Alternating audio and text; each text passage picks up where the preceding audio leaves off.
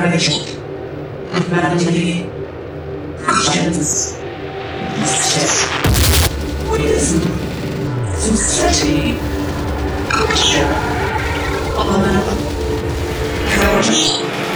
humanity, patience, justice.